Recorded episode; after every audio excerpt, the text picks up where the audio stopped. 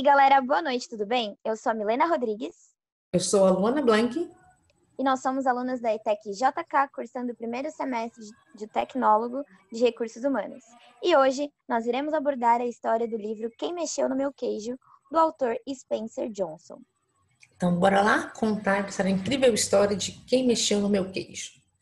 Quem Mexeu no Meu Queijo é a história de dois ratos e dois doentes parecidos com humanos, que vivem num labirinto e que amam queijo. Eles passam todos os seus dias comendo queijo de uma fonte que parece que nunca acabaria. Mas um dia todo esse queijo desaparece. Os dois ratos, possuindo apenas cérebros simples, mas instintos aguçados, saíram rapidamente pelo labirinto em busca de uma outra fonte de queijo. Do outro lado, Ren e Hal, os dois doentes, que usavam seus cérebros completos e cheios de crenças, sentiram-se traídos e começaram a reclamar. Quem mexeu no meu queijo?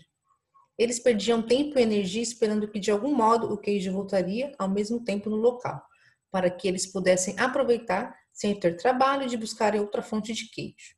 Depois de alguns dias, Hal percebeu que isso não iria acontecer.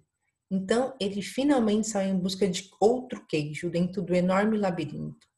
Ele, ele escrevia nas paredes suas lições, esperando que Ren seguisse seus passos e achasse. Siga em frente, a jornada começa por aqui. Depois de muito procurar, Hal finalmente achou outra fonte de queijo e viu que os dois ratos já estavam lá há bastante tempo. Ele nunca mais ouviu notícias do Ren. Né, Milena? Isso mesmo. Então, gente, é, o queijo é uma metáfora para o que queremos na nossa vida. Seja um emprego, um relacionamento, dinheiro, uma casa grande, liberdade, saúde, reconhecimento, paz espiritual ou até mesmo uma atividade física, como correr ou jogar bola. Já o labirinto na história representa onde você gasta tempo procurando o que você quer.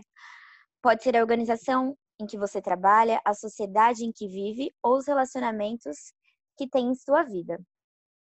É, a grande lição desse livro é que a única constante da sua vida é a mudança. Então é imprescindível que a gente saiba se adaptar diante das circunstâncias da vida.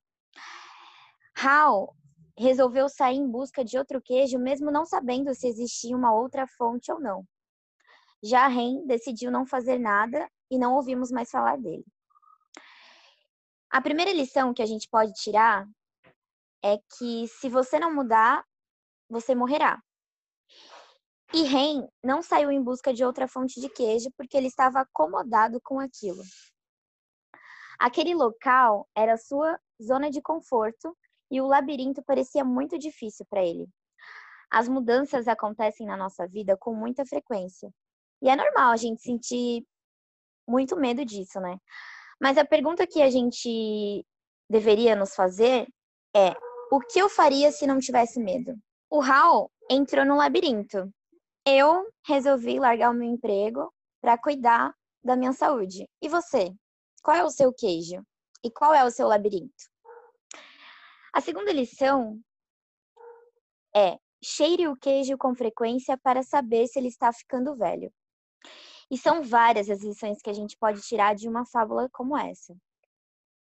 Hal percebeu que as mudanças ocorrem continuamente sendo ou não esperada, mas que essas mudanças só nos surpreendem quando não as esperamos ou as procuramos. Hal mudou as suas crenças e é da mesma forma que precisamos agir. A terceira lição é: velhas crenças não o levam ao novo queijo. Hal também aprendeu que quando ainda se tem queijo, devemos sair para o labirinto e explorar novas áreas para estar ciente do que está acontecendo ao nosso redor. Ele sabia que era mais seguro ter consciência de suas verdadeiras escolhas do que se isolar na sua zona de conforto. Então, galera, com base na história que a gente trouxe hoje, eu gostaria de chamar a nossa convidada para participar de um bate-papo conosco. Olá, gente, tudo bem? Eu sou a Rejane Gomes, Quero agradecer aí a participação nesse episódio de inauguração aí das meninas, da Luana e da Milena. Eu quero agradecer muito o convite, fiquei muito lisonjeada com isso. E eu vou contar um pouquinho uh, da minha história, então, que a Milena achou que fazia sentido trazer essa minha história, esse meu depoimento aqui para vocês. Quando você faz essa relação do livro com a minha história profissional, eu vou fazer um, um, breve resumo, né? Eu trabalho há muitos anos na área de recursos humanos. Na verdade, acho que desde que eu lembro, desde o meu primeiro emprego até os dias de hoje, eu sempre trabalhei com essa parte de recursos humanos, com a área administrativa, e a gente se sente muito feliz com, com, com a, a colocação que a gente está, né? Com o emprego que a gente tem. A gente nasceu numa sociedade é, capitalista e a gente nasceu inserida nesse, nesse mundo da CLT, de você trabalhar registrado, de você ter orgulho em ter aquela sua carteirinha azul lá com carimbinho de uma empresa, de ter um salário todos os meses, de ter os benefícios que as empresas disponibilizam para você. E eu acredito que eu segui nisso e alcancei o meu ápice, que eu sempre tinha para mim que trabalhar numa grande empresa com grandes benefícios era o que era confortável para mim. E cheguei nesse nível e me sinto orgulhosa na mulher em que me tornei hoje na história que eu construí profissional até o ano passado, 2019. E aí eu cheguei no topo. Eu acho que para quem já estudou administração ou vocês que estão estudando tecnólogo em recursos humanos, eu acho que vocês em algum momento vão uh, chegar na fase em estudar a pirâmide de Maslow, que é aquela pirâmide de desenvolvimento, é, tanto é, profissional quanto pessoal, que você chega no topo da pirâmide. Claro que a gente sempre almeja, almeja em chegar em cargos altos, né, quando você está dentro de uma empresa grande, num cargo de gerência, de direção, mas eu nunca tive isso dentro de mim. Eu achei que onde eu cheguei era suficiente para mim. Então, para mim, a, a, o topo da pirâmide já tinha chegado e realmente chegou em dezembro de 19, que foi quando eu saí dessa empresa em que eu trabalhava, uma grande multinacional. E aí eu virei o ano para esse ano de 2020 pensando, o que, que eu vou fazer agora? Que eu acho que é muito o que tá, traz a história dos dois duendes, né? Você não ficar na zona de conforto. Eu fui como aquele personagem que falou: e agora? Tô cheia de medos, assim. Eu tenho 46 anos e cheguei assim a pensar, falei: poxa, a gente sabe que o mercado de trabalho é complicado quando chega nessa faixa etária, mas aí você para para pensar: o que, que eu faria se eu não tivesse medo? Que é a frase que a Milena trouxe, né? E o medo realmente ele é sempre presente, mas a gente tem que pensar que o medo também é um motivador para você acordar e correr atrás disso também. E aí eu falei, sabe aquela famosa frase? Se você tá com medo, vai com medo mesmo? Foi o que eu fiz. Eu pensei em janeiro, eu falei, agora? O que, que eu vou fazer? Volto para o mercado de trabalho em conseguir, aliás, em tentar conseguir um novo, uma nova colocação registrada, seguindo normas, seguindo regras, ou eu mudo de eu mudo jogo? Eu saio desse labirinto, eu tento um novo caminho. Eu preferi essa segunda opção, eu escolhi um novo caminho. E aí estudando muito, pesquisando na internet, a internet hoje traz muitas referências. A internet você tem que fazer um filtro, né? Claro tem muito conteúdo, mas aí, durante todo esse ano de 2020, hoje já estamos praticamente em dezembro, né, encerrando o ano, eu descobri um, um, um novo, eu tive um novo olhar para minha carreira. Eu falei, por que não fazer as coisas que eu goste, que eu me identifique e que faça sentido para mim também?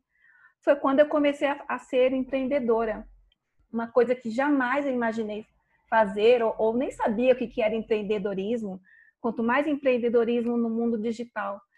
E eu acho que meio que foi um casamento, foi eu ter é, identificado e acreditado e, e, ter um encontro com o empreendedorismo junto com esse ano que foi muito difícil para todos nós com a pandemia aí que tem assolado o mundo inteiro e que infelizmente ainda está muito evidente aí no mundo inteiro. E aí eu fiz esse início e falei, por que não empreender, mas digitalmente? Foi aí que eu fiz essa virada de carreira, fiz essa transição na verdade, eu falo transição de carreira, mas não foi tanto uma transição assim. Aí vocês vão perguntar, mas o que, você faz com tudo que você construiu até o ano passado? Eu peguei toda a minha bagagem, toda a minha experiência, todo o meu conhecimento e estou aplicando de uma outra forma, só que no formato digital, que foi quando eu conheci essa nova carreira, que é ser assistente virtual. O que, que o assistente virtual faz? Você pode pegar toda a experiência que você já tem de trabalho, seja na área comercial, na área de, de redes sociais, na área financeira, na área comercial, enfim, tem enormes possibilidades de você executar as suas atividades, só que você faz um, você vira uma prestadora de serviço, você vira uma empreendedora digital. E é isso que eu sou hoje. Então eu considero que eu, eu saí da minha zona de conforto, A Milena me conhece um pouco, ela sabe a, todo o caminho que eu percorri até aqui. Então, na verdade, eu, eu identifico e faço um resumo desse meu ano de 2020, um ano de aprendizado.